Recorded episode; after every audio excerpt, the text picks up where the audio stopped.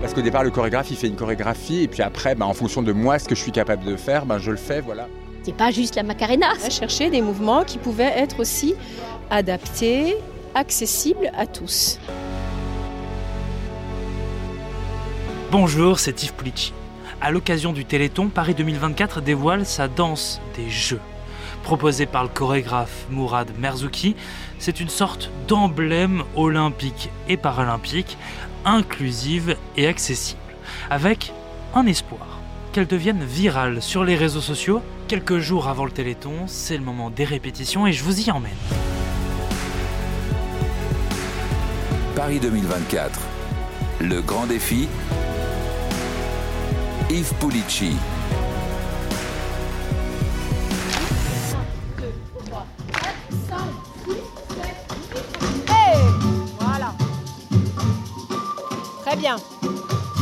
Suite, hein, c'est l'ambiance de fête. Hé, hé, bam, rentrez avec ça. Voilà, très bien. Voilà, ça s'accumule, très bien. Je suis Marjorie Anoto. Je suis l'assistante de Mourad Merzouki.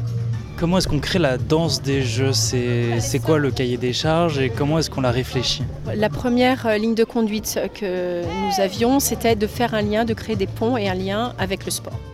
Donc fatalement, il fallait qu'on ait des mouvements qui fassent penser à des disciplines qui, sont, qui concourent au JO. Je pense au basket, à l'escrime, etc. Décrire les mouvements de danse? Oui, alors là par exemple, euh, là il mime euh, les... la, la boxe. Dominique Hervieux, c'est la directrice de la culture à Paris 2024. Voilà, et là c'est le, le coup de pied, le, le tir à l'arc, le, le coup de pied du footballeur. Et puis ici c'est Monsieur Muscle et le basket. Et voilà, et c'est des, des petits clins d'œil sur les, les gestes sportifs. Puis là c'est la, les, les- les pas qui sont très connus de tout le monde. Et on a cherché des mouvements qui pouvaient être aussi adaptés, accessibles à tous. mais que tout le monde finalement, que tout le monde puisse, euh, puisse interpréter. Je suis Mourad Merzouki et je suis chorégraphe. C'est l'idée de, de rapprocher encore un peu plus euh, le monde de la danse avec le monde du sport. Ça demande un, peu de se concentrer, une petite concentration. Mais c'est une danse euh, qui est belle aussi pour ça, parce que c'est pas juste la Macarena, c'est un peu plus. Ça fait qu'à la fin, euh, tout le monde dansera et puis il y aura une qualité euh, esthétique. La gestuelle qui est proposée, elle est assez efficace pour que le rendu soit beau aussi. En travaillant sur le haut du corps, par exemple, hein, le fait que les mouvements du haut du corps soient exécutés par des personnes valides ou invalides, eh ben, on a déjà cet ensemble, si vous voulez. Ami Dalouache, danseur. Donc j'ai été contacté euh, il y a six mois à peu près, voilà, pour participer à ce projet de danse inclusive, puisque je suis en fauteuil roulant moi-même. Bon, là où ils font des petits déplacements, bah, moi je les fais en statique, je fais pas les déplacements à part à la fin où je tourne sur moi-même. Mais sinon, l'idée c'est de faire le haut du corps. Il y a quand même pas mal de grooves, pas mal de le côté un peu euh, afro et, et super sympa déjà pour mettre en danse le haut du corps au moins. Parce qu'au départ, le chorégraphe, il fait une chorégraphie, et puis après, bah, en fonction de moi, ce que je suis capable de faire, bah, je le fais. Voilà.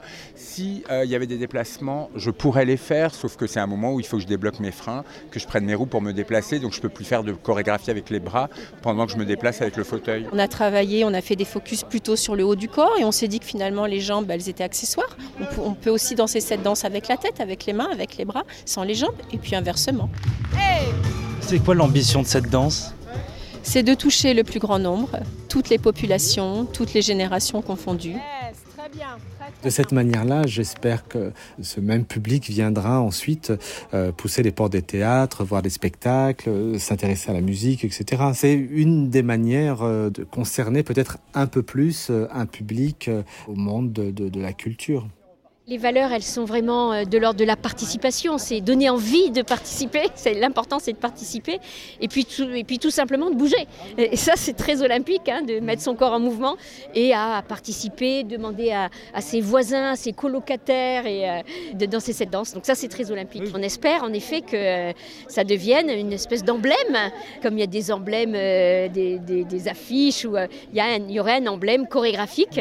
Vous voulez que cette danse devienne virale? Moi, je pense Oui. qu'en voyant cette danse à, aux réseaux sociaux, à TikTok, Oui, Instagram. C'est une des ambitions que vous avez? Oui, tout à fait. L'idée, en effet, c'est de faire une version vraiment TikTok. euh, On travaille sur l'idée de pouvoir la partager avec, euh, avec des personnalités de manière à ce que euh, ça puisse euh, donner envie un peu plus euh, au grand public de, de s'essayer à, à faire cette danse. C'est quoi les, les ingrédients d'une Corée virale du coup? La musique. Alors, je m'appelle Treito Romeo et je suis danseur professionnel pour Mourad. J'ai participé avec Mourad et Marjorie. On a, part- on a fait tous les trois la chorégraphie. La premièrement, c'est la musique. Et ensuite, les pas qu'on va mettre à l'intérieur, c'est ce qui va permettre de rendre la Corée euh, virale. Des pas simples, mais aussi des pas que tout le monde voit tous les jours, comme sur TikTok ou sur Instagram. Euh, c'est le plus facile. C'est- comme ça que vous l'avez créé cette chorégraphie en regardant ce qui se passait sur les réseaux? Complètement, c'est vraiment comme ça. J'ai regardé sur TikTok et sur Instagram des pas que les gens reprenaient, facile à faire aussi, accessible à tous. Et après, on l'a modifié, on a essayé de le mettre à notre sauce et que voilà que tout le monde puisse la refaire. Là, on le fait pour le Téléthon. On est ravis aussi qu'il y ait cette dimension de solidarité et d'inclusion. Et puis ensuite, on le fera pour euh, les écoles avec des concours, euh, des concours aussi de création où ils feront leur danse des jeux jusqu'à l'université. Et puis après, l'idée, c'est que ça aille, euh, par exemple, le long du parcours de la flamme. Il y a déjà des départements qui sont en train de travailler cette danse pour accueillir la flamme dans leur ville. Et puis évidemment, dans les fan zones, dans les clubs, clubs 2024, pour que aussi les spectateurs de sport puissent danser.